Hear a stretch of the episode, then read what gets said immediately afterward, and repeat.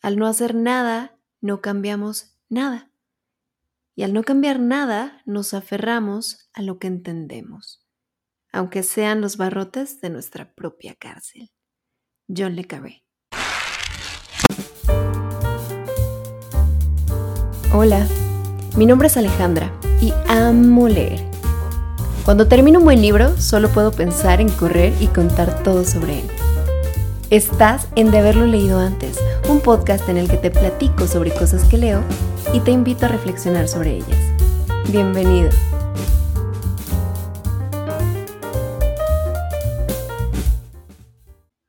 Hola a todos. Buenas noches para mí, buenos días para ustedes si es que están escuchando el episodio apenas salió el lunes. Espero que tengan una semana increíble. Gracias nuevamente por estar aquí. Déjenme decirles que he estado pensando en esto todo el fin de semana. Una cosa que me encanta de los libros es que no permiten que te fanatices con una idea.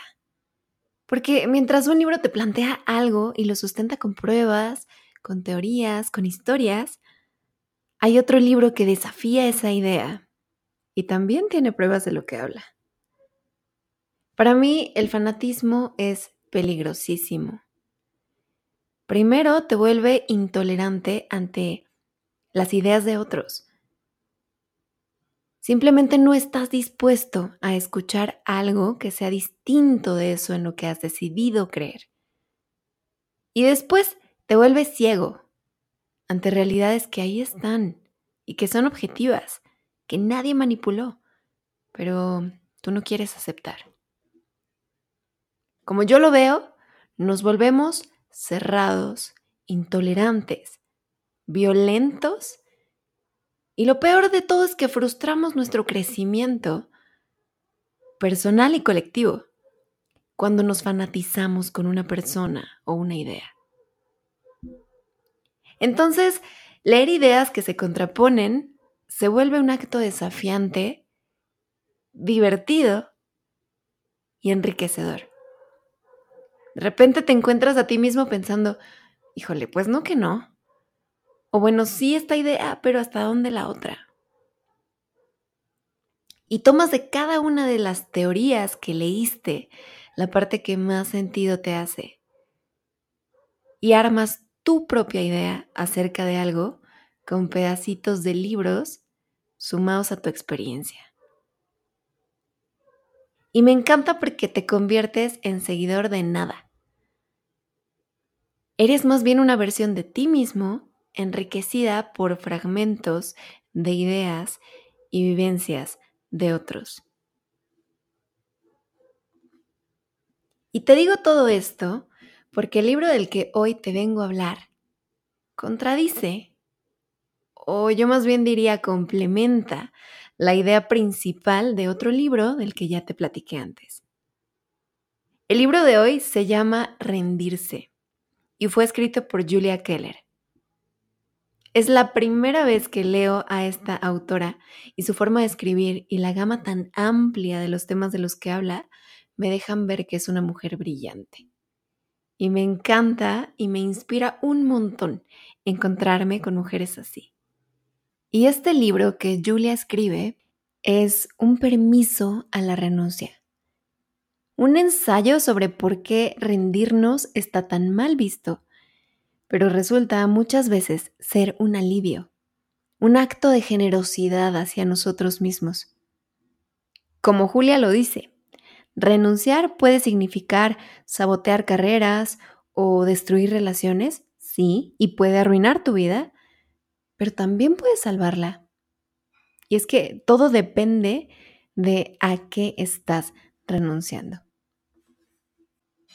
¿Alguna vez has escuchado hablar sobre el personaje Sísifo de la mitología griega? Hay una pintura que ilustra el castigo que le impusieron por supuestamente haber delatado un amorío de Zeus.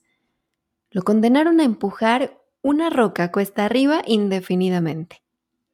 Un trabajo bastante inútil y doloroso si lo piensas, porque por más lejos que la llevara, en cuanto la soltara, la roca iba a empezar a caer. Y bueno, salvo que estemos cumpliendo un castigo, no veo por qué cualquiera de nosotros tendría que seguir haciendo algo cuya recompensa va a ser la nada.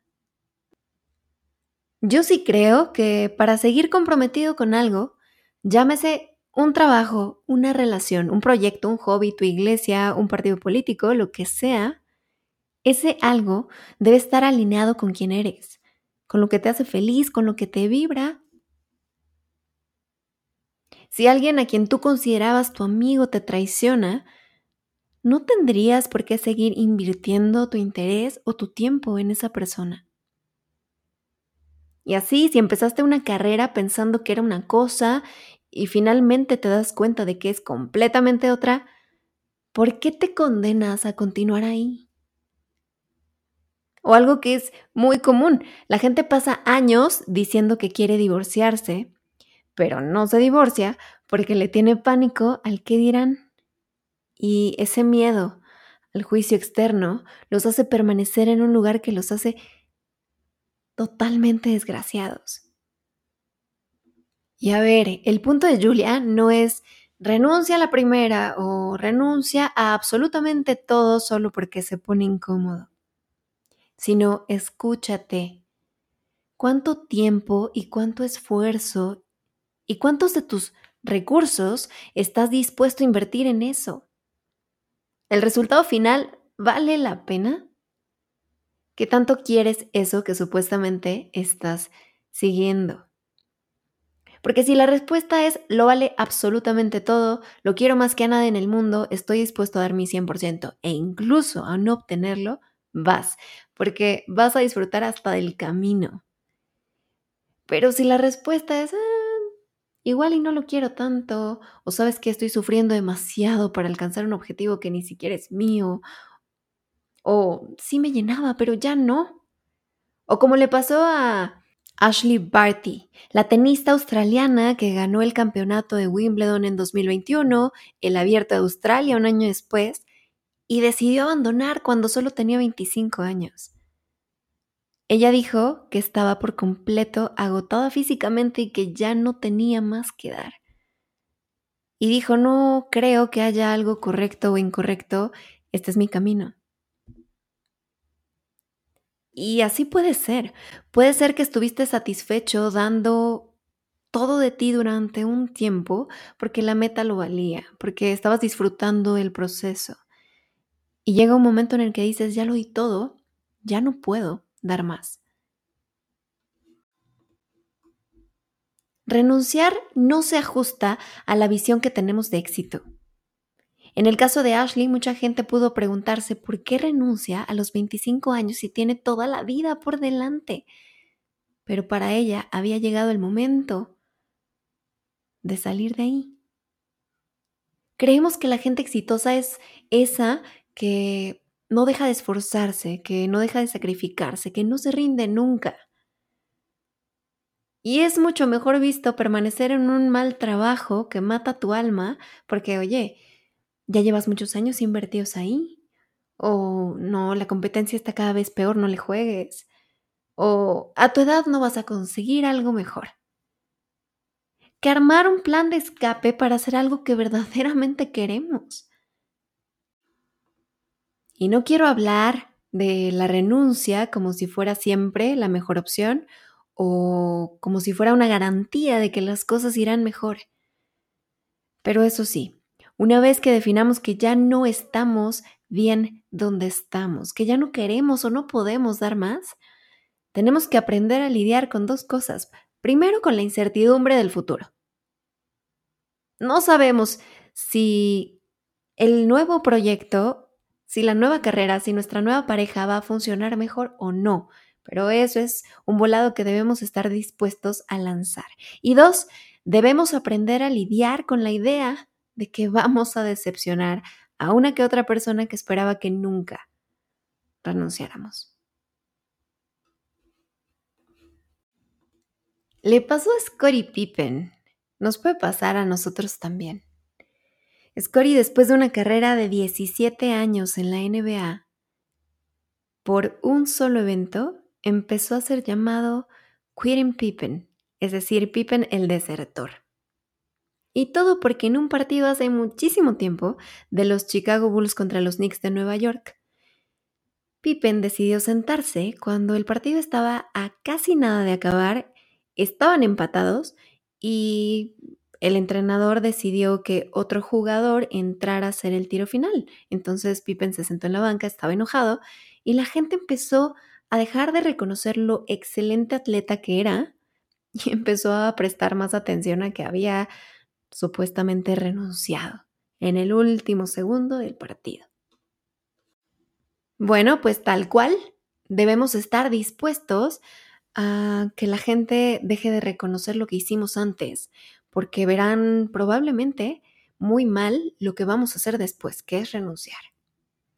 Y hay que lidiar con eso, lo siento. Tienes que priorizar eso que para ti es importante y eso que tú sabes que no da para más antes que la opinión de otros. Y para aquellos que no están definidos sobre si quieren o no renunciar, yo les diría, bueno, primera señal, lo estás dudando. Y segunda, escucha a tu cuerpo. Él sabe cuando ya no da para más. Cuenta Julia que alguna vez le preguntó a una mujer de nombre Aline si consideraba que era valiente haber dejado su relación. A lo que Aline contestó, ¿Es valiente decir no voy a dejarme morir? No, Julia, no es valor, es autoconservación. Y me parece impresionante porque es cierto, en el fondo lo sabemos. En fin, para cerrar con este episodio, quiero compartirte cómo hacen las abejas para decidir cómo renunciar. Probablemente ya lo sabes, pero si no te cuento que cuando las abejas pican mueren. Así es, la tasa de mortalidad después de una picadura es 100%. Y entonces nos preguntaríamos qué abeja, en su sano juicio, decide picar si, de todas, si eso va a hacer que se muera. Y lo que ellas hacen es determinar si picar y renunciar a su vida vale la pena. Y hay dos cosas que consideran. Primero, si el depredador está suficientemente cerca de su colonia. Y segundo, si la colonia está en etapa fértil. Y si la respuesta es sí a esas dos preguntas, la abeja lo tiene claro, está dispuesta a morir con tal de conservar su colonia. Ojalá todos lo tuviéramos tan claro como ellas. Déjame recapitular. Primero escúchate. Si no estás convencido de que eso que estás persiguiendo es más grande que los desafíos que te supone obtenerlo, se vale renunciar. Si tú como Ashley ya llegaste a tu límite y estás convencido de que diste todo lo que tenías que dar, o a lo mejor tu interés se acabó, se vale renunciar. Si estás pensando demasiado en lo que van a decir los demás, Scottie Pippen te diría, de todas formas lo van a decir. Así es que, si eso es lo que te detiene, se vale renunciar. Y por último, si tú como una abeja que protege a su panal en etapa reproductiva, consideras que el peligro en el que te estás poniendo es demasiado grande o el costo es demasiado alto, se vale renunciar.